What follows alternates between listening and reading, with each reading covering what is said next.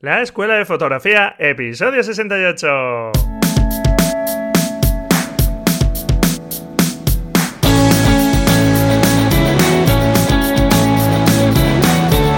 Que son mis ojos, mi tesoro, que es mi Dios, la libertad, mi ley veratonia al mundo, mi única patria, amar.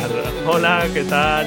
Bienvenido a este nuevo episodio de la Escuela de Fotografía un podcast para aprender fotografía y donde nos centramos sobre todo en el resultado final, en lo que mostramos con nuestras imágenes y no tanto en el tema de cámaras, objetivos, etcétera, que nos hacen falta para conseguir esas fotografías y cuestiones técnicas que tenemos que ir controlando, pero que podemos hacerlo poco a poco y nunca olvidar para qué queremos esas cámaras y esos objetivos, etcétera. Porque hasta con tu teléfono móvil puedes obtener estupendísimas fotografías. Lo importante al final es que tu fotografía diga algo, que nos cuente algo, que impacte de alguna forma. Así que mi consejo es que te centres sobre todo en cómo conseguir buenas imágenes. Muy bien, pues hoy vamos a tener a un fotógrafo y un videógrafo eh, muy especial. es un conocido youtuber que no es otro que Rubén Jiménez y su estupendo canal de fotografía y vídeo Rumbenguo. Un canal que ya va por cerca de 150.000 suscriptores, que está creciendo muy rápidamente. Y es una persona con la que vamos a hablar de fotografía, pero de otras muchas cosas también, porque impregna a su canal de una filosofía, digamos, de vida y de cómo interpreta él o vive la fotografía, el vídeo y demás de una forma pues muy natural. Y bueno pues yo cuando lo descubrí me gustó mucho y bueno pues ha sido un placer poderlo tener aquí y nada, confío que aunque vamos a hablar de otros muchos temas que no son meramente la fotografía, pues te sea también de interés porque hablamos de temas de motivación, etcétera, que creo que pueden ser muy interesantes.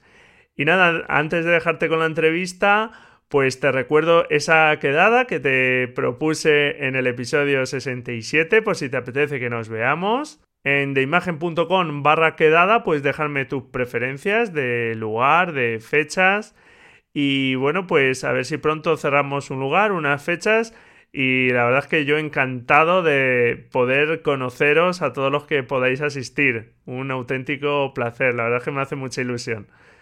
Y podemos utilizar pues esa jornada, como dije, pues para visitar alguna exposición, para hacer algún taller de iluminación Strobis, de flash de mano, etc.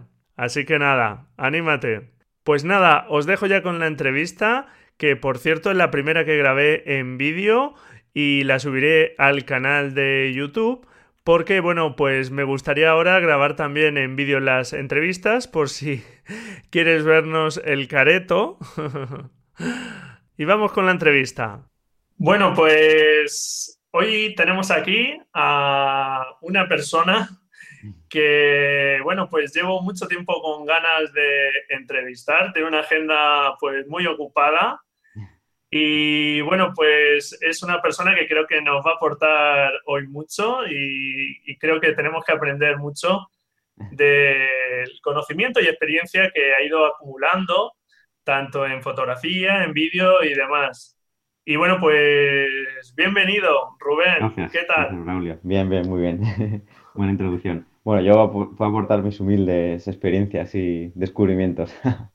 Pues mira, yo te puedo asegurar que esos humildes conocimientos, pues estoy seguro que nos van a venir genial a todos y que los oyentes hoy van a aprender muchísimo de, de muchos temas, no solo de fotografía, porque no vamos a hablar solo de fotografía, y aunque estoy seguro que hay muchísimos oyentes que te conocen y conocen pues, tu canal de YouTube, etcétera, de los que hablaremos hoy, pues oye, mira, si podemos acercar también tu canal y, el trabajo que haces a otra gente, pues estupendo, la verdad. Bien, gracias.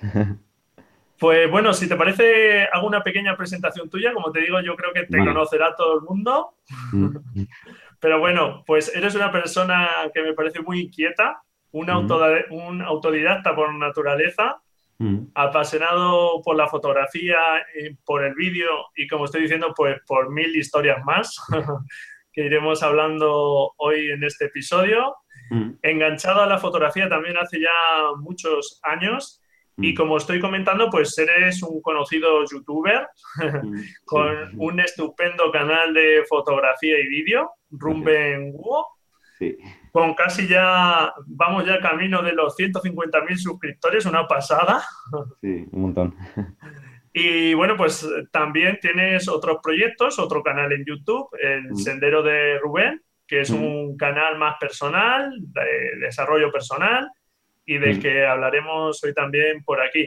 Y cuéntame, lo primero que te quería comentar o preguntar, ¿cómo fueron tus inicios en la fotografía, Rubén? ¿En la fotografía? Pues es que ha sido siempre muy, muy poquito a poco. Eh, yo recuerdo que los primeros contactos fueron con una cámara compacta de carrete que me regalaron por mi comunión. Entonces, pues era un poco típico, pero recuerdo, por ejemplo, en algún viaje con el colegio a una casa rural que había en Soria, que ahí es cuando saqué la cámara en un momento súper bonito, que había un atardecer en unas lomas verdes con unos caballos, hice las fotos y luego después al revelarlas fue cuando ahí como que hubo la primera conexión de, joder, cómo mola esto, porque ese momento era súper bonito y lo he capturado y a lo mejor podía haber movido un poquito aquí la cámara. Eso fue como el inicio, inicio, yo tendría como, no sé, 11 años o, así. Pero no, no empecé a, hacer más fotos. No fue hasta, a lo mejor cuando tenía 16, 17 años, que cuando estaba de vacaciones, eh, por el norte de España, no sé, no sé dónde era, mi hermano me dejó su cámara reflex y me explicó cómo funcionaba lo básico. Y era una Minolta, mm, no sé cuál era, Dinax, no sé qué, se llamaba por entonces. Y entonces ese verano fue, sí que fue un poco el inicio, ya porque me picó muchísimo el gusanillo. Yo estaba de viaje con mis padres y teníamos de tiempo. Entonces, con la cámara que me dejó mi hermano fue como lo básico para empezar a hacer fotitos eh, pues a unos paisajes. Es la... Esa fue la primera conexión, 16, 17 años. ¿Y el vídeo que llegó a la par o vino después? Eh, un poco después, porque yo tenía cámara de vídeo, bueno, la cámara de vídeo de la familia, pero eh, siempre tuve problemas porque no funcionaba eh, para conectar al ordenador. Por entonces era súper complicado. Hacía falta un cable, no sé qué tipo de cable era, que no funcionaba. Luego no funcionaba mi ordenador, la tarjeta para conectarlo. Entonces, siempre intentaba dedicarme al vídeo, pero no podía. Hasta que ya más adelante, creo que con 18, 19 años, empecé a hacer vídeos eh, y poder editarlos, pero con mis amigos en plan que nos grabábamos haciendo tonterías y lo editábamos así sencillamente. Esos fueron los, inicios. Y luego ya, bueno, empecé a hacer cortometrajes con, un amigo Y, también creamos un, un canal de YouTube y eso fue como la escuela. Es cuando empecé a aprender sobre ¿Y, ¿Y eso por vuestra cuenta? O sea, nada de no formasteis en nada en ese momento, nada más que... Vale. El uno con el otro eh, hacíamos todo. Y de hecho llegamos a ganar algunos premios en algunos festivales ah, de, cine y eso. Qué guay. Sí, se nos daba bien porque le dedicábamos mucha energía y nos gustaba mucho. Y ese fue como el aprendizaje, fue la escuela de hacer, hacer, hacer, hacer. Y luego ver muchas películas y lo poco que había en YouTube por, por entonces, porque yo no sé si ni siquiera estaba. No, porque eh, YouTube fue en, 2010, en 2007. Yo creo que 2006 o por ahí. La fecha exacta yo no la sé. Sí. Pues por entonces era eso, todo, totalmente, totalmente autodidacta porque no había... Yo, creo que empecé sobre 2002, 2003 a hacer cosas de vídeo. O sea que no... Sí, lo que salía. pero mira, pero salía muy bien porque mira, eh, os dio para ganar algunos premios y tal. Y bueno, pues mira, estupendo la verdad.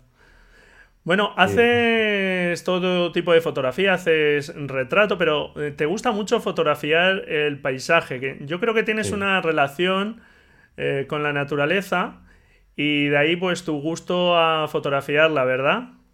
Sí, sí, hay un montón de estilos en fotografía, pero a mí el que más me ha llamado siempre es paisaje. Pero porque mm, es lo que más me llama, estar en la naturaleza y ver atardeceres y montañas y es lo que más me llama. Entonces, por eso siento ganas de retratarla. Hay otros estilos que, bueno, arquitectura, eso, bueno, he hecho alguna cosa, pero Y retrato también, pero muy poca cosa, porque no sé, no es lo que más me llama. Sí, sí, claro, no. A, ver, no a todo el mundo nos tiene que gustar todo, la verdad. Yo ya me gustaría tener algo eh, tan centrado, porque es verdad que eh, me gusta el paisaje, pero no estoy centrado en paisaje. Ahora estoy al revés, casi más centrado en retrato. Y, bueno, a mí me parece genial, la verdad, la gente que se centra en algo. Tengo un amigo que, está súper volcado con el tema de la fotografía nocturna. Y, ah, parece que me da un poco de, envidia. Digo, joder, tú ya sabes un poco lo que buscas. Pero bueno, cada uno tenemos que seguir nuestro camino y ya está. Claro, es que a lo mejor tienes que probar todavía bastantes estilos y meterte un poco en cada uno a ver cuál es el que más, ¿no? Claro, eso es, sí. Yo creo que, que vamos, yo ya, ya, lo he asumido de que supongo que estoy en una etapa que, tengo que seguir probando cosas y aprendiendo, que eh, lo que estoy convencido es de que lo que aprendes en una disciplina, pues seguro que no todo, pero partes te sirve y, te serviría para evolucionar. Sí, un montón. Sí, de hecho, eh, yo a veces me he dado cuenta de eso, de que gracias a que me he formado, he ido aprendiendo en muchos ámbitos, pues luego puedo aportar más. Por ejemplo, yo creo que en mi canal de fotografía no solo aporto conocimientos técnicos, pues porque me forman muchas otras áreas, de crecimiento personal, de filosofía, de vídeo, de cine, de muchas cosas. Sí. Y hace luego, todo al final es una suma. Sí, yo mm. al final, eh, como dices, eh, es una suma y yo también lo he comentado en el podcast y en el blog, pues que el fotógrafo tiene que beber de muchas fuentes, no solo de la fotografía, sino que tenemos que empaparnos pues de cine, de literatura, de música, porque todo eso al final sale ahí en tus fotografías, sin duda. Claro, porque son maneras de expresión, son maneras de entender, de, claro. de vivir. Claro. Te dan ideas nuevas sobre lo que expresarte, si no quizá pues llega un momento que te quedas un poco que quizá no sabes sobre qué hablar en la fotografía, además. Claro, o no hay perspectiva. A veces cuesta mucho cuando estás creando algo tener perspectiva claro. de qué realmente lo que estás haciendo, si está bien. Entonces, eh, estudiar sobre otras áreas pues te da un montón de perspectiva. Mm. Muy bien. Eh, cuando descubrí tu canal de YouTube, pues mm. la verdad es que me gustó un montón porque llegó justo a él en ese momento en el que, bueno, pues yo también estaba... Eh, digamos, buscando algo más en la fotografía, más allá de las cámaras de fotos. Y es algo en lo mm. que insisto tanto aquí en el podcast como en el blog, de que el hecho de que eh, la fotografía tiene que ser mucho más que hablar solo de cámaras y que el mensaje, pues, tiene que estar presente en nuestra fotografía si queremos que esa fotografía llegue a impactar o llegue a transmitir cosas. Eh, no siempre he tenido esta idea y yo he ido llegando poco a poco a esta idea, no soy ningún iluminado y la verdad es que cuando eh, descubrí tu canal, ya te digo, en esa fase en la que yo me iba dando cuenta de esto, pues la verdad es que me gustó mucho ver que otras personas llegaban o habían llegado ya también a, esa conclusión. Y hay un vídeo en concreto eh, de tu canal que, bueno, pues dejaré el enlace también en las notas del episodio. El gran secreto de la fotografía y el cine donde hablas de todo este tema del mensaje, de que las cámaras, los objetivos, no dejan de ser herramientas para poder transmitir y llegar a esos mensajes.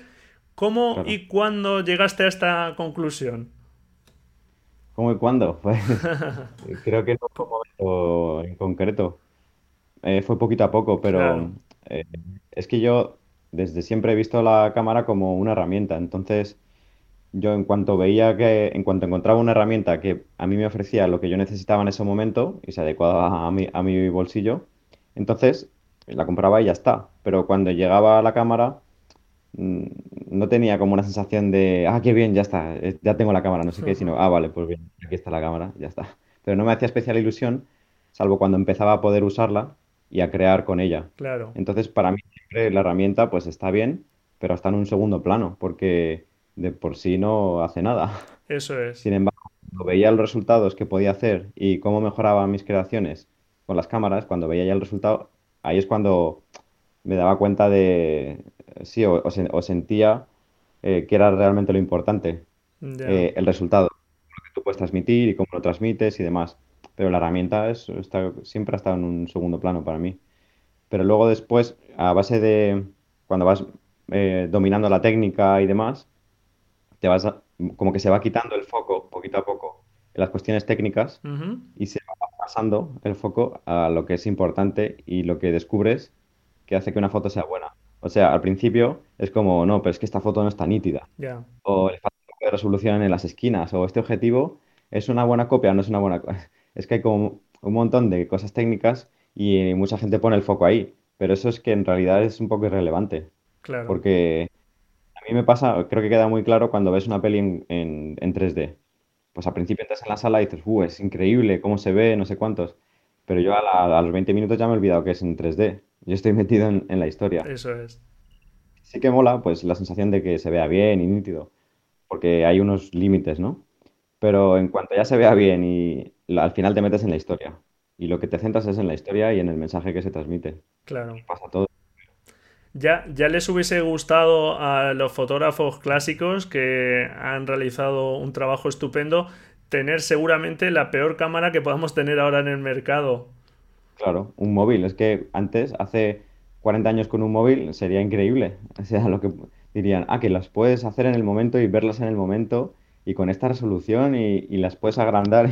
Sería increíble, claro. Sí, yo, como te digo, pues tardé en llegar a esa conclusión. Hubo un momento en donde estaba obsesionado por la cámara, por la, eh, eh, la mejora de esa nitidez cuando luego, pues, eh, después de gastarme un dinero en cámaras, en objetivos, hacía exactamente las mismas fotografías. Entonces, pues dices, aquí tiene que haber algo más. Como tú reflexionas muchas veces en tu canal, pues eh, me dije, aquí yo creo que hay algo más. Y indagando, pues llegas a estas cosas de que la fotografía efectivamente es mucho más que cámaras y al final es lo que transmitimos en ellas, lo que aparece en ellas y es el lenguaje visual que tenemos que ir aprendiendo y que merece la pena mucho, creo yo, centrarse mucho más ahí porque te ahorra tiempo, dinero, quebraderos de cabeza, etcétera. Claro, de hecho ahora me acaba de venir a la mente que creo que un paso importante eh, en la hora de darme cuenta de esto fue cuando leí un libro de, sobre guion, se llama El guion, de Robert McKee, que es como la Biblia del guion. De hecho tengo en el canal cuatro vídeos eh, como un mini, curso de, de este libro. Es como un resumen de... Se llama Cómo escribir un guion. Genial. Y ahí eh, él hace mucho énfasis en esto y además te das cuenta de realmente lo que es importante. Y habla, pues, esto de que la espina dorsal de cualquier creación, ese mensaje es la historia, es como el rey y lo demás son súbditos. O sea, la cámara, las técnicas, los movimientos, el color, todo eso está bien, pero son súbditos. O sea, son simplemente sirvientes que ayudan a que el, el mensaje esté ahí y sea potente. Eso es, eso es. Vamos, pues eh, espero que, los oyentes, si hay gente preocupada por las cámaras, que, a ver, que, que, tienen su importancia, pero que el paso lógico es el que, el que comentas, de que primero tengas esa necesidad y luego compre, porque mucha gente se pregunta, ¿qué cámara me compro? ¿Qué no sé qué? ¿Cuál es la mejor cámara? Como dices tú en tu canal. Y bueno, ¿para qué? ¿Qué buscas? ¿Para qué la necesitas? ¿Qué, ¿Qué tipo de fotografía vas a hacer? etcétera. Si no tienes claro eso, mm, es que no hay ninguna cámara que sea la mejor para todo, por ejemplo. Claro. Claro, sí, sí. Yo por eso, ahora mismo yo creo que se puede empezar perfectamente con un móvil cuando se empieza. Y después ya vas viendo, pues a lo mejor necesito una cosa un poquito mejor, más orientada a foto o más orientada a vídeo o más orientada a foto periodística, entonces necesito una cámara rápida o... Pero primero meterte en el mundillo y luego ya la herramienta, ¿no? Claro, eso es, ese es el paso, el paso lógico. Y además, eh, supongo que estarás de acuerdo conmigo, Rubén. Yo creo que hay veces que incluso el exceso de medios, eh, digamos, es contrario a la creatividad o, impide a veces ser creativo porque como todo lo tienes muy fácil, no tienes que calentarte la cabeza. Y eso yo creo que muchas veces va en detrimento de nuestras posibilidades creativas. Sí, incluso no que esté todo muy fácil, sino que a veces que hay tantas cuestiones técnicas o invertimos tanta energía y tanta concentración en lo técnico que se nos olvida lo importante, lo creativo, el mensaje y demás. Es porque, porque tengo una cámara tan compleja o tan, tan grande, por ejemplo, que me impide estar centrándome a lo mejor en... o me, o me impide capturar justo el momento exacto, porque estoy más pendiente de que esté nítido todo y súper enfocado que de captar el momento. Claro. Pues pues nada, ahí lo dejamos claro, que dónde hay que poner el foco y, nada, espero que, los oyentes pues eh, lo tengan súper claro. Muy bien. Bueno, comentas también en alguno de los vídeos, ahora me voy a tu otro canal, El Sundero de Rubén, eh, del cual ahora hablaremos y, de este vídeo, pero en alguno de tus vídeos hablas de que aunque ahora eres profesor o, bueno, maestro eh, en varias disciplinas, pues no siempre has sido eh, maestro, sino que has estado muchos años como alumno. ¿En qué te has estado formando eh, previamente durante estos años? ¿Sobre qué materia estás formado más? Bueno, yo como carrera estudié filosofía. Ajá. Porque yo empecé de física, que a mí me gusta mucho la física, pero no me, el medio no era, no era mi medio. acabé estudiando filosofía, pero luego por mi cuenta pues me he formado pues en idiomas, inglés, eh, chino, eh, fotografía, vídeo, nutrición, mm, no sé, un montón de cosas. Pero de forma autodidacta o hayas sido, me refería más a una formación un poco más, no, no sé si reglada, sino de, específica. Académica, lo único ha sido la carrera de filosofía. O sea, de ir a clase, carrera de filosofía. El resto nada. El resto, YouTube es la academia. Eh, libros y experimentar, experimentar. El, yo creo que el verdadero conocimiento que se adquiere es a través de la experiencia. Lo que se lee o lo que te dicen es como un poco de segunda mano. Entonces, bueno, es una opinión. Lo, de, lo que te viene de fuera es una opinión. El verdadero conocimiento viene de dentro. Entonces, con respecto a todo, la fotografía, bueno, y filosofía, pues mucho más, ¿no? Se nota, se nota ahí, entonces me queda totalmente claro.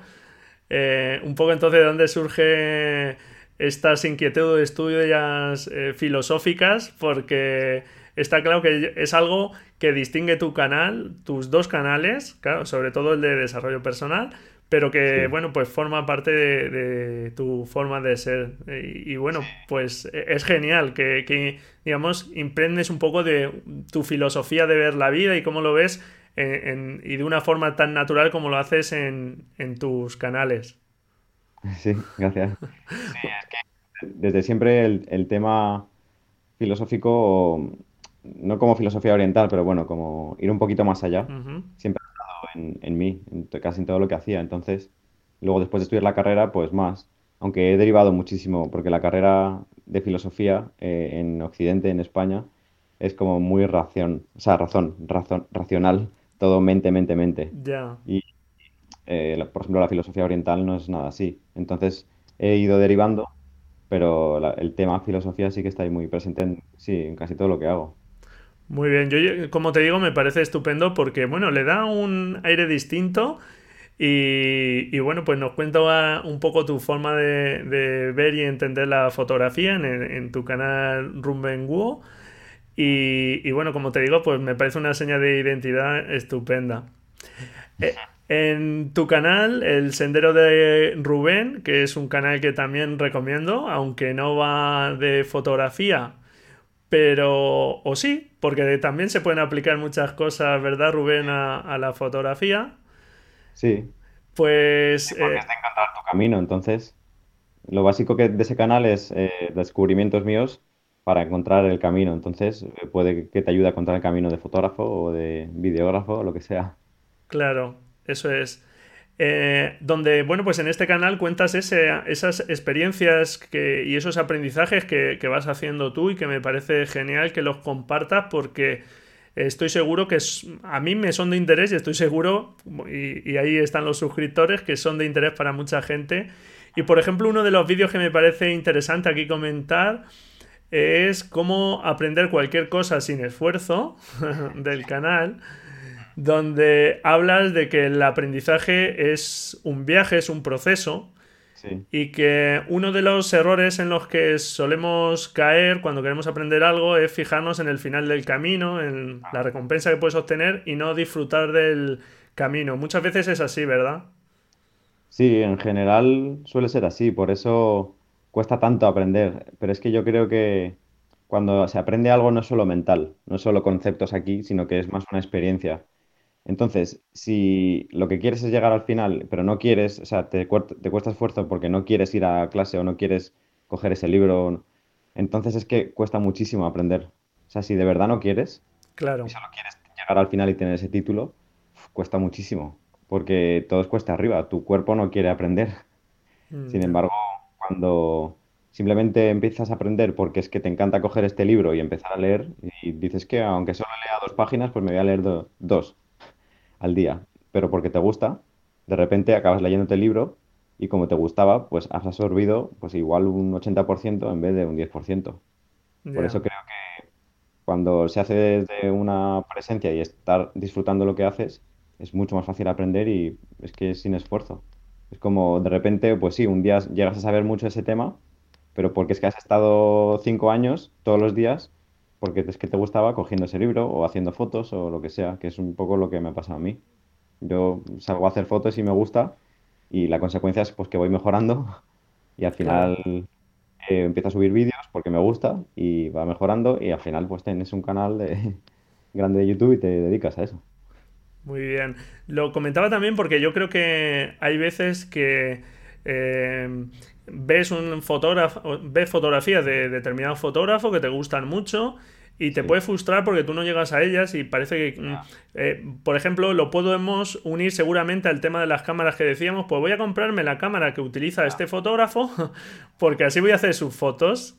Claro. Y o voy a hacer eh, tal cosa porque parece que así atajo y no hay atajos, es el día a día empaparte de un tema. Si te gusta la fotografía, si te gusta el vídeo, lo que te guste, pues ponerte a ello y saber que le tienes que echar muchas horas, mucho tiempo y así es como se consiguen los resultados. Claro, de hecho, eh, creo que en, eh, el día 20 de mayo, creo que toca, voy a subir, un vídeo al canal que se llama ¿Cuál es mi misión? Y habla un poco de eso, de que en vez de planteártelo como una cuestión racional, de, pues yo es que yo quiero llegar a este sitio y hacer las fotos como este, esta persona y hacerlo tal, es como muy, mental y a lo mejor no es lo que tienes que hacer. Y puede que sea incluso mucho peor el camino así. Pero si lo haces desde que, pues es que ya me apetece ahora mismo salir y hacer fotos de esto. Y al día siguiente también, y al día siguiente también. Pues al final, eh, a través de esa experiencia presente, se llega mucho más fácil a, a ese lugar y además siguiendo tu camino.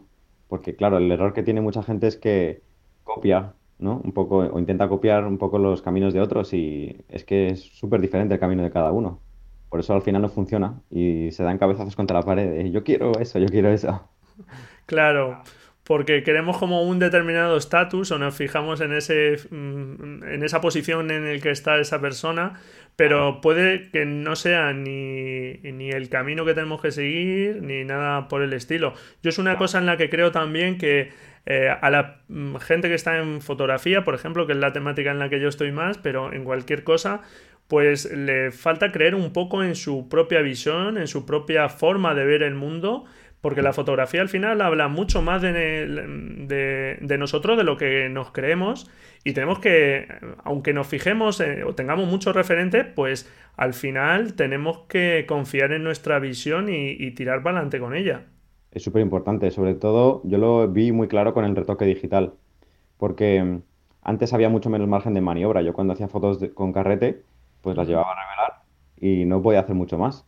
Y luego tuve una ampliadora en casa y sí, a lo mejor podía jugar un poquito, de poner aquí un poquito más de luz, un poquito menos aquí, pero era un margen muy pequeño. Y después con el retoque digital, para mí se mezcla completamente la fotografía con el arte. Entonces ahí es súper, súper personal.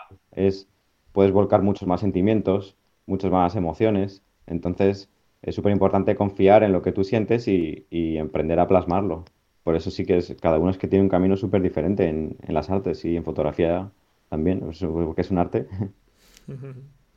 Muy bien. ¿Cuál crees que es el principal error de la gente que está aprendiendo fotografía? El principal error. Eh, pues no lo sé, no sé cuál. Supongo que cada uno tendrá el suyo. Quizá el, mío podría ser... Sí, yo, yo creo que una vez me preguntaron que cuál fue la barrera más grande eh, que yo tuve al empezar mis proyectos y a crear fotografía y eso. Y me di cuenta de que era yo mismo. O sea, que tiene mucho que ver con lo que acabas de decir tú. Muchas veces nosotros mismos nos, ponemos las, mayores barreras que tenemos. Por ejemplo, pensar que nunca vas a ser capaz de hacer fotos como fulanito, menganito. Ya. Porque aparte que estás proyectando que tienes que hacer fotos como él, ya está ahí implícito una idea que nos estamos metiendo de no, no, yo no soy capaz porque yo tengo menos capacidades. Entonces esa es una barrera enorme. Si uno piensa eso, lo va a hacer realidad. Porque si te dices todo el día, yo no soy capaz, yo no soy capaz, yo no soy capaz, al final no eres capaz. Claro, claro, entras ahí en un círculo, ¿verdad? Y creas unas energías negativas. Eso es, sí, sí. Pero si te dices lo contrario, al final yo creo que somos mucho más creadores de, lo que pensamos. No solo en artes, sino en nuestra vida. Simplemente por las cosas que nos decimos, al final hacemos que lo que nos rodea sea así. Entonces, si tú dices, no, no, yo sé que voy a dedicarme a la fotografía, yo sé que voy a dedicarme a la fotografía todos los días así, al final todo se va reajustando poquito a poco y se va consiguiendo de una manera u otra. Yo lo siento así. Sí, yo creo que esa actitud es la necesaria y eso uniéndolo a lo que comentábamos antes del trabajo diario, de esa apuesta por, pues, por ir trabajando poco a poco, sin duda se puede lograr lo que se quiera. Yo hace muy poco hablaba aquí en el, en el podcast y, y también escribí en el blog sobre un artículo de que, al respecto de esto, de que todos somos creativos y podemos serlo y mm. que si nos ponemos a ello, pues podemos hacer las fotografías que, queramos. Es cuestión de dedicación y, tiempo. Está claro que no va a ser del día a la mañana y no nos vamos a levantar haciendo las fotos. Mm, vamos, una, si llevamos poquito tiempo en la fotografía, no te despiertas de una y eres un estupendísimo fotógrafo, eh, reconocido mundialmente. Pero si trabajas, sin duda que se puede conseguir. Claro, eso es. Y en el fondo, yo siempre lo digo en el canal también que hay que disfrutar. O sea que mm. lo importante de la fotografía y de cualquier cosa que hagamos es disfrutar. Entonces, si por empeñarnos en a lo mejor querer ser famosos con la fotografía lo estamos pasando mal, pues será que es que nosotros no tenemos que ser famosos con la fotografía o ganar muchísimo dinero. A lo mejor para nosotros la fotografía es una manera personal de expresión, que solo para nuestras, nuestros proyectos o nuestros hobbies, y a lo mejor nuestra profesión es otra cosa. Entonces, creo que simplemente hay que dejar que fluyan nuestras inquietudes y disfrutarlas. Y la que tenga que ser nuestra profesión, pues acabará llegando. Muy bien, me parece muy acertada y, muy buena esa, esa reflexión, efectivamente, de que, de que disfrutemos primero, porque si no lo disfrutamos, creo que eso antes o después pues nos pasará factura en nuestro trabajo y bueno, pues no es algo deseable, sin duda. Claro. Muy bien, centrándonos un poco en tu canal de fotografía, ya que este podcast y, el blog pues asociado de imagen.com va sobre fotografía, eh, cuéntanos, ¿Qué hay que hacer para que en un canal, cuál es el secreto para tener más de 125.000 suscriptores? A ver, Rubén. ese secreto, ese secreto eh, que tienes ahí guardado y que lo haces sin esfuerzo. ¿Cuál es el secreto? Bueno, pues eh, eh, el secreto es ser amigo de los que llevan YouTube y que te promocionen. No, creo que no solo es una llave mágica, un secreto, creo que es una conjunción de cosas. Y bueno, poco a poco por eso empecé la, serie de vídeos sobre YouTube en mi canal, que llevo tres y, la semana que viene, no, dentro de dos semanas, subiré el, cuarto. Y ahí intento poco a poco dar claves. Pero creo que eh, primero hay que entender qué es YouTube, eh, qué lo diferencia de otros medios y por tanto cómo usarlo y después eh, aprender la metodología de o lo que cómo debemos desenvolvernos en YouTube. O sea, primero entender qué es y luego cómo desenvolvernos. Sí, conocer un poco el medio y... sí, por ejemplo, saber que no es solo formación y punto. O sea, no es un PDF y ya está, sino que hay una interacción. Y tampoco es eh, una vía de entrada como la televisión, que es simplemente tú apagas el cerebro. De hecho, un amigo mío decía, enciende la tele y apaga el cerebro, ¿no? Porque era eso lo vía de entrada. YouTube es vía de entrada y salida, y eso es muy importante tenerlo en cuenta. o sea que la conexión, la comunidad es una cuestión clave en, YouTube. La gente eh, ve los vídeos, bueno, dicen que hay como varias razones, pero una puede ser por, por entretenimiento, otra puede ser por formación y otra puede ser porque te pasan un vídeo, o sea, por difusión. Pero yo creo que la clave de que funcione muy bien es encontrar un nicho eh, en el que tú estés muy a gusto, que disfrutes mucho y que proporciones, por ejemplo, como hago yo, entretenimiento y formación, porque creo que no solo es formación y punto, sino que hay más valores. sí, si no sería muy aburrido también, ¿no? Te, pones delante de la cámara, sueltas un rollo, bla, bla, bla, bla, bla, y se acabó. No habría esa conexión, o sea, si ves un vídeo y te dicen, pues mira, haces clic aquí, haz clic aquí, clic aquí y ya está. dices, vale, pues ya está, adiós. Pero si hay algo que te hace conectar con esa persona y te ríes incluso cuando te lo está explicando, pues dices, a ver, voy a ver este otro vídeo suyo. Y voy a ver este otro, y este otro, y me suscribo. Pues para eso eres un maestro, Rubén, así de claro. Porque la naturalidad con la que lo haces, bueno, a mí me encanta y pues ya me gustaría a mí hacerlo así tan natural y tan espontáneo. Y, bueno, pues eh, como tú dices, eso entretiene también y, aporta cosas nuevas. Y sin duda, Internet ha, ha venido, ¿verdad, eh, Rubén, para cambiar un poco las reglas de todo pero a un nivel que yo creo que todavía no somos conscientes. Ya. Sí, sí, porque eh, a todos los niveles eh, está difundiendo el conocimiento y experiencias vitales eh, de una manera que antes no había sido posible. O sea, ahora en la palma de nuestra mano tenemos más conocimiento que, no sé cómo era la frase que decían, pero que no sé qué rey, en no sé qué época que tenía un montón de bibliotecas y no sé qué. Ya. Tenemos una cantidad de... O sea, es una herramienta súper, súper, súper potente para hacer prácticamente lo que quieras. Es decir, ya, ya el conocimiento no es un impedimento, sino que ya solo lo que haces con él y si lo quieres usar. Entonces, eh, para cualquier tipo de crecimiento, incluso eh, espiritual, personal, profesional, relacional, inteligencia, todo eh, lo puedes mejorar. Para mí eso es increíble. y además, como tú decías antes, a un clic de distancia. Es que eh, a mí todavía me sorprende cuando lo pienso, porque yo cuando empecé la carrera de filosofía no estaba YouTube, entonces yo me planteé, a ver, yo quiero hacer cine, pero sé que tengo muchas inquietudes, entonces ¿qué hago? ¿Estudio filosofía? Y, ¿O qué estudio? Pues, entonces era en las únicas vías, yo o iba a esta carrera o a esta carrera, pero ahora, ahora yo no sé si estudiaría una carrera, porque teniendo todo al alcance de mi mano, Sí, sí, yo creo que se van a tener que poner un poco las pilas los eh, estudios más arreglados, más formados, o deberían hacerlo, porque la formación creo que es algo que por lo menos está arreglada, que mm, estando en la época en la que estamos, mm, le queda mucho por cambiar o por, renovarse. Y, sin duda, como no se pongan las pilas, vamos, es que lo que tú dices, es que tenemos ya tantas cosas eh, tan cerca que, al final, pues no lo sé. ha cambiado el paradigma antes la formación era información, pero es que la información ya está en todas partes y, absorbemos muchísima. Entonces la formación ahora ya no puede ser transmisión de información y memorización.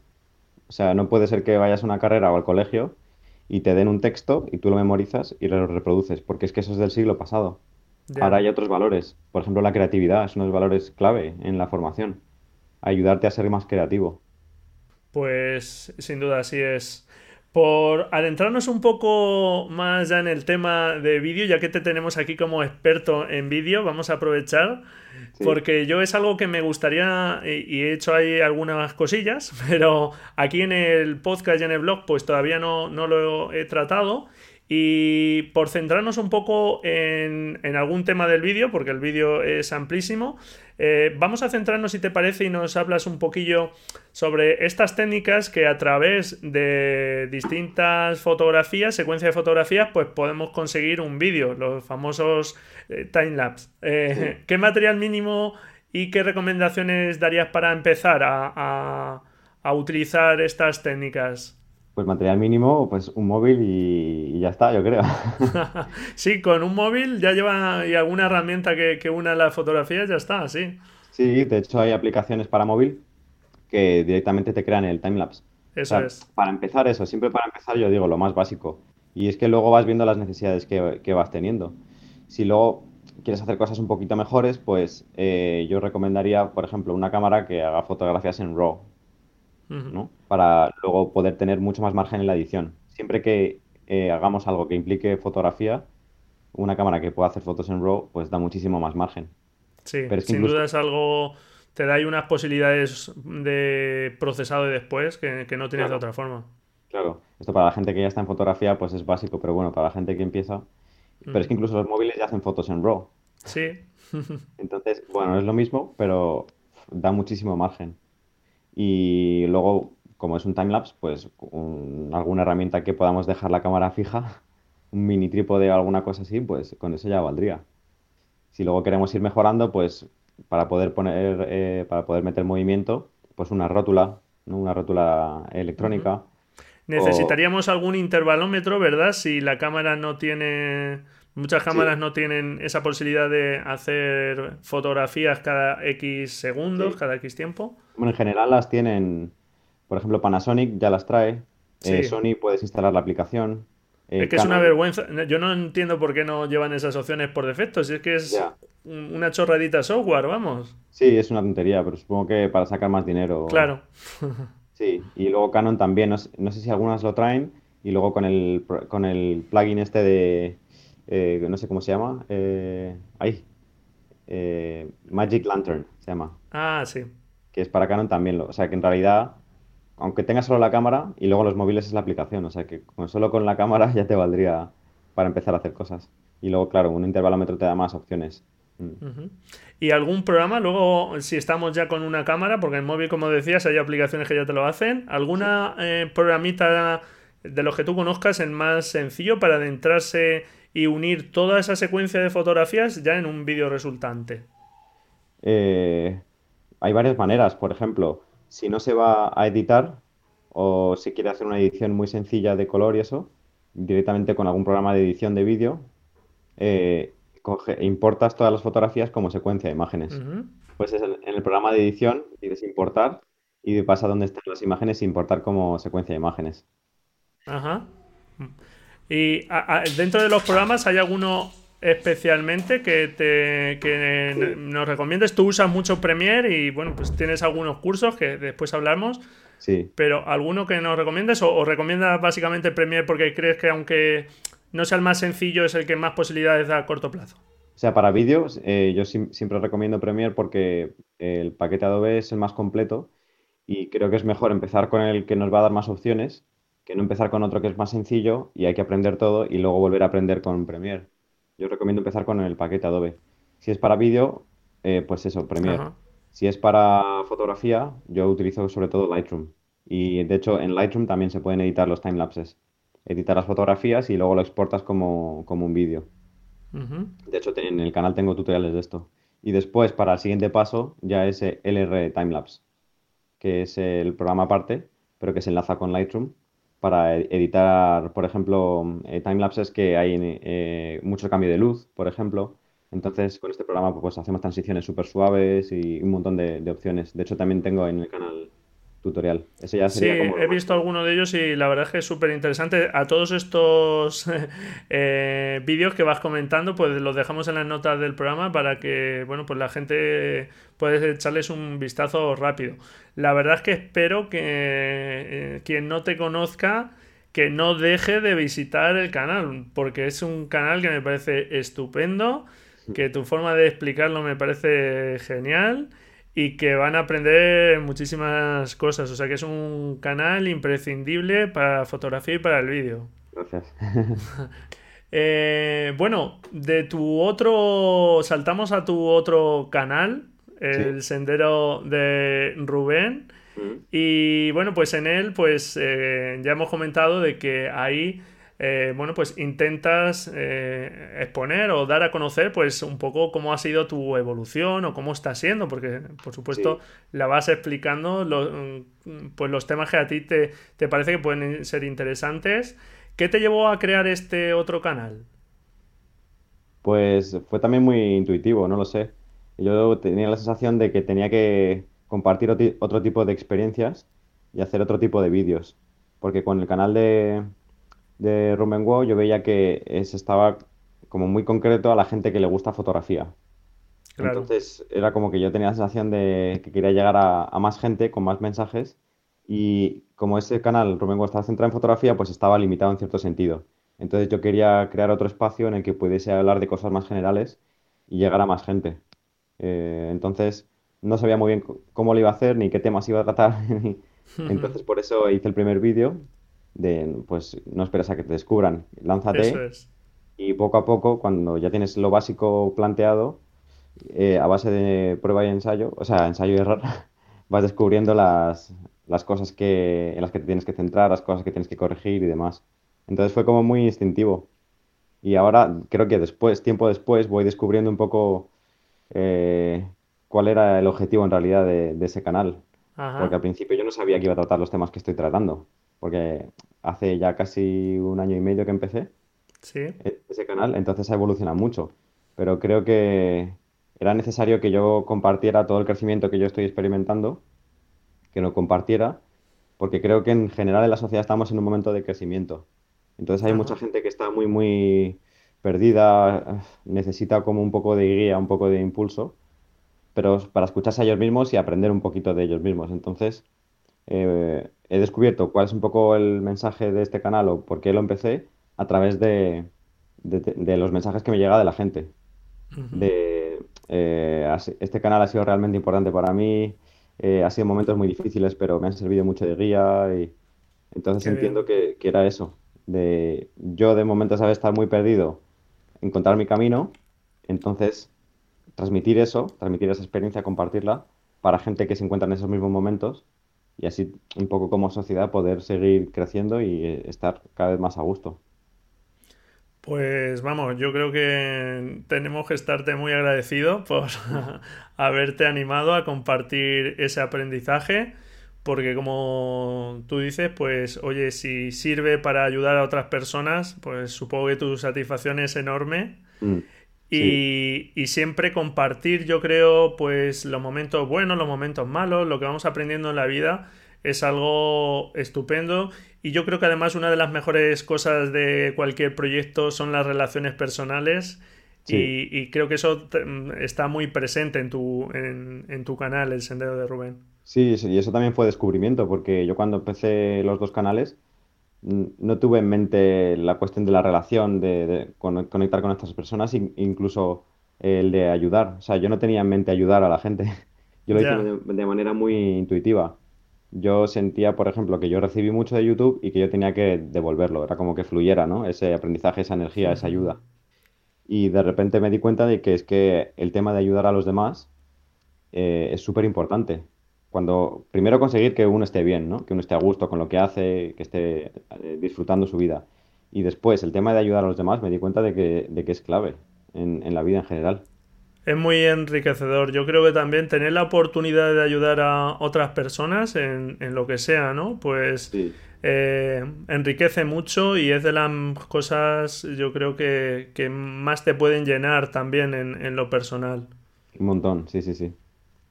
Pues nada, eh, te animo a que sigas con él, que creo que, bueno, ánimo tienes de sobra, pero que sepas que, bueno, ya como tú dices en los comentarios y demás, sabes que hay mucha gente que nos, que nos gusta y adelante con él. Cuéntanos, ¿cómo se hace, Rubén, para hablar inglés, eh, chino, tocar la guitarra, el piano, bailar salsa?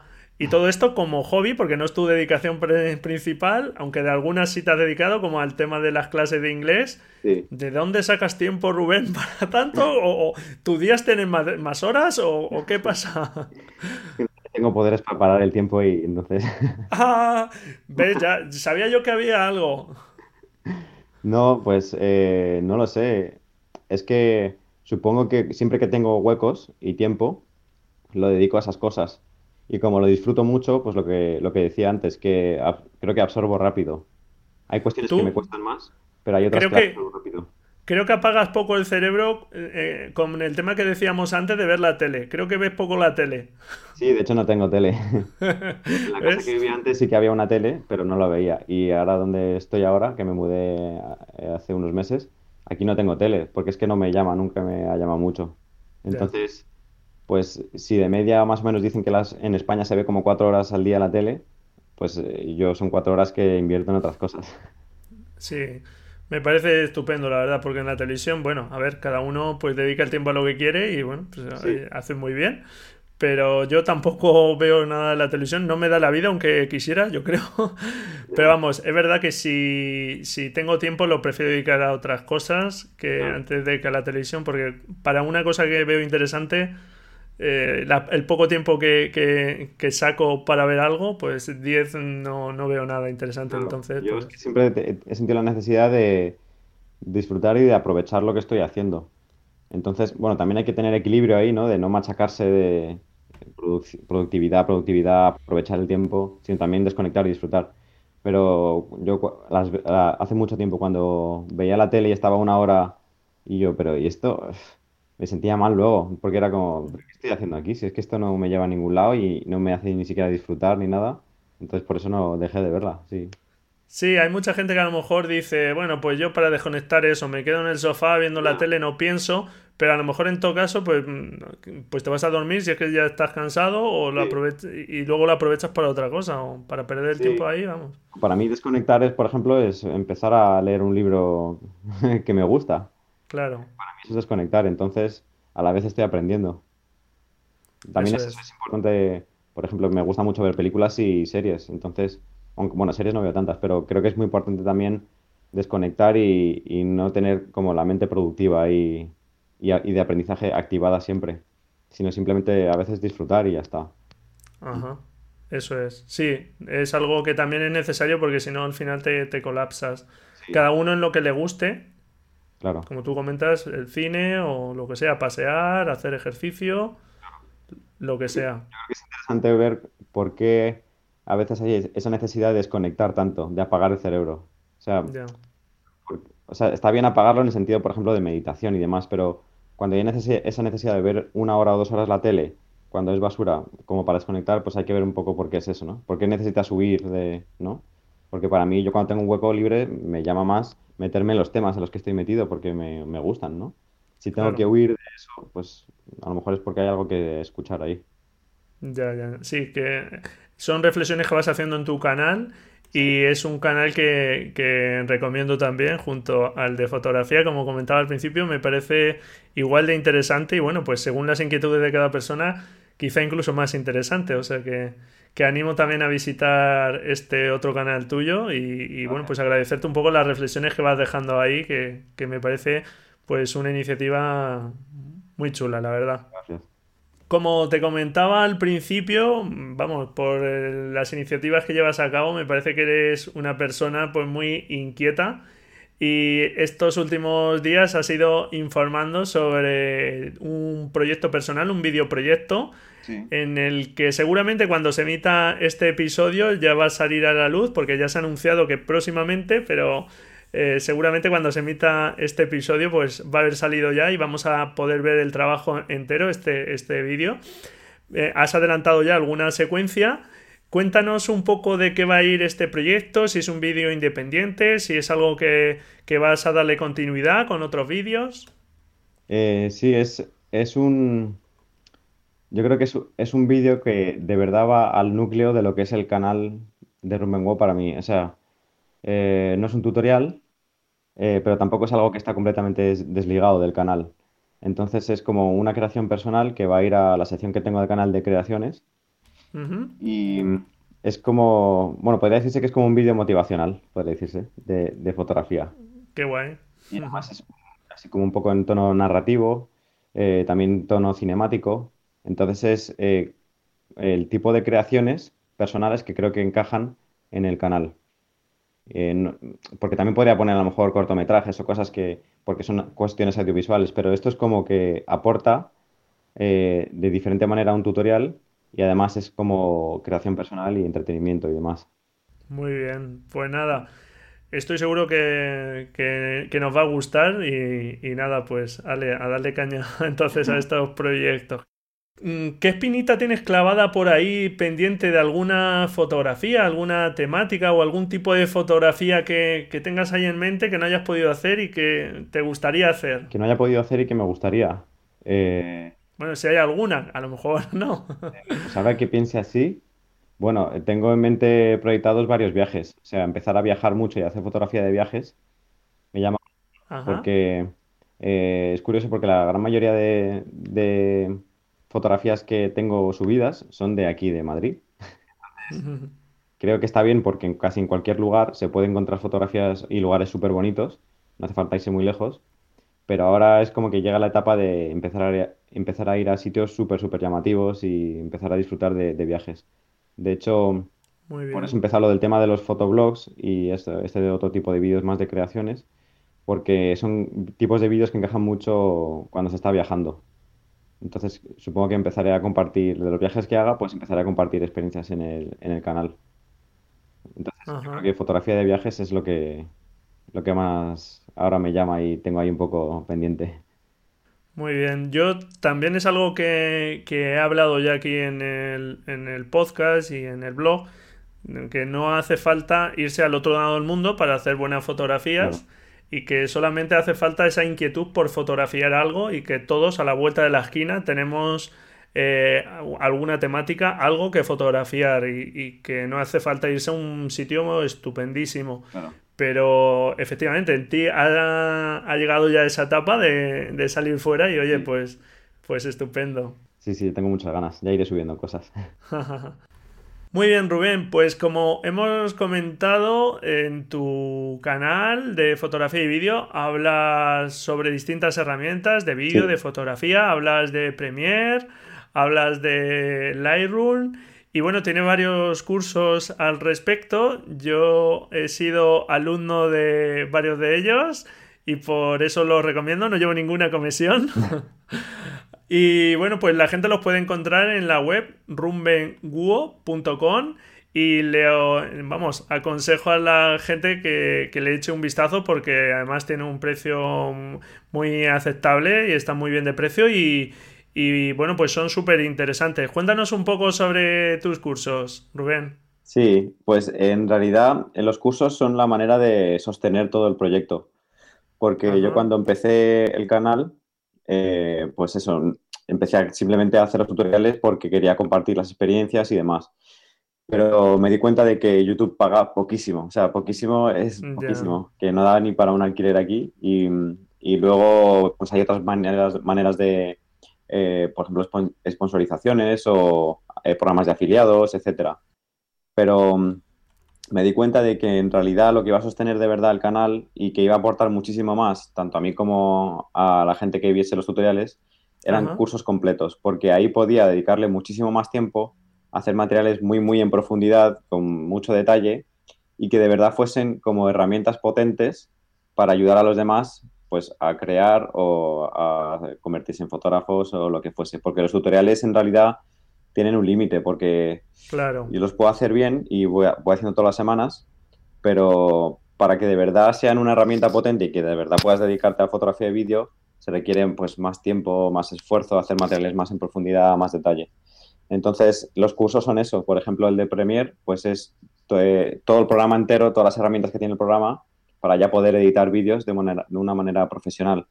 Y el de Lightroom, pues lo mismo. Si ya quieres saber editar fotografías con mucho detalle para tener incluso ya resultados profesionales, pues lo mismo, todas las herramientas, varias horas, un montón de episodios Además, los tengo divididos en, temáticas. Por ejemplo, no me acuerdo cómo se hacía tal cosa, cómo se hace un álbum fotográfico con Lightroom para imprimirlo. Pues eh, está dividido en, episodios.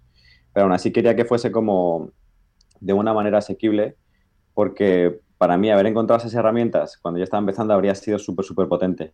Que por 15 euros tengo un, un curso completo de Premiere y de repente aprendo de una manera muy rápida, fácil, a editar de manera efectiva es súper potente, porque la, herramienta que te, que te eh, proporciona eso es, es tremendo. Entonces esa es un poco la idea. Cursos muy, muy en profundidad que sostienen el proyecto y que además dan un montón de herramientas a, a los creadores de vídeo y fotografía. Sí, yo mira, uno de los primeros que compré fue el de que va mm, destinado a cómo hacer vídeos para YouTube. Sí. para emprender este, el canal de YouTube, que bueno, pues con entre el podcast, el blog, no, no me da la vida ya para el canal de YouTube, pero bueno, pues poco a poco me gustaría también. Y la verdad es que las pautas ahí de sonido, etcétera, vamos, me, vinieron también muy bien. Y me gusta mucho el estilo, además, en el que como lo haces tú, vamos, muy recomendable. Claro, es que esa la idea también era de, joder, yo he aprendido a hacer vídeos para YouTube un poco, pues autodidacta ahí a, ¿cómo se dice?, a salto de mata, ¿no? Entonces, también tener un curso asequible en el que es básico, pero te dicen todas las cosas que hay que tener en cuenta para hacer un vídeo aceptable de YouTube, es una herramienta que yo no he encontrado por ahí sobre todo en español. En otros idiomas puede que haya más cosas, pero en español es muy difícil. Entonces creo que es una herramienta que empodera muchísimo. Entonces cuando se me ocurrió el tema de los cursos completos, pues eh, vi que esa era la clave para poder seguir con el canal creciendo mucho, aportando más y que además los demás pudieran crecer mucho. Esa, esa es la idea de los cursos. Muy bien, pues como comentaba, recomiendo echarles un vistazo y son muy, muy interesantes. Así que nada, pues eh, las personas que estén eh, interesadas en estas herramientas, ahí tienen unos recursos súper interesantes. Muy bien, Rubén, no te quiero robar ya mucho más tiempo. Eh, no sé si nos quieres añadir algo más. Mm, no, a mí que se me ocurra así, ¿no? Que pasen por el canal y que disfruten y que aprendan. Pues sin duda dejaremos el enlace a los canales de YouTube, a, tu web eh, personal, eh, rubenjrfoto.com, donde tienes ahí tu portfolio, a tu web de curso, rubenguo.com. Y bueno, pues ya, si es que ya lo he dicho, es un canal imprescindible para los que nos gusta la fotografía y el vídeo. Así que sí, animar a todos los oyentes a que, a que conozcan el canal, a quien no lo conozca y que, bueno, pues que te sigan, que, estoy seguro que van a aprender mucho. Guay, gracias. Nada, gracias a ti por, lo que aportas. Un placer haberte tenido aquí, que nos hayas dedicado este tiempo. Muchas gracias a ti por, invitarme. Un abrazo fuerte, Rubén. Venga, adiós. Hasta luego, adiós. Y hasta aquí esta entrevista con Rubén Jiménez. Espero que si no conocías sus canales, pues que les eches un vistazo porque merecen la pena. Rubén, como has podido comprobar, pues es una persona muy amable que transmite una tranquilidad, una paz y yo creo que eso lo impregna en todos sus canales, en todo lo que publica. Y bueno, pues eh, espero que te guste y que hayas sacado cosas interesantes de este episodio. Te recuerdo que hasta el domingo 21 de mayo puedes participar en el reto fotográfico sobre contrastes. En la nota del programa dejo el enlace para que te animes a practicar. Y nada, pues muchísimas gracias por estar ahí, al otro lado. Sin ti todo esto no tendría ningún sentido. Encantado si me dejas tu valoración en iTunes y tu reseña. Del próximo episodio no pasa sin que lea alguna de ellas, que me animan muchísimo y os agradezco muchísimo. Y como no, pues eh, tus comentarios y tus me gusta en iVoox. Felices fotografías y nos escuchamos la próxima semana, si tú quieres, claro. Adiós.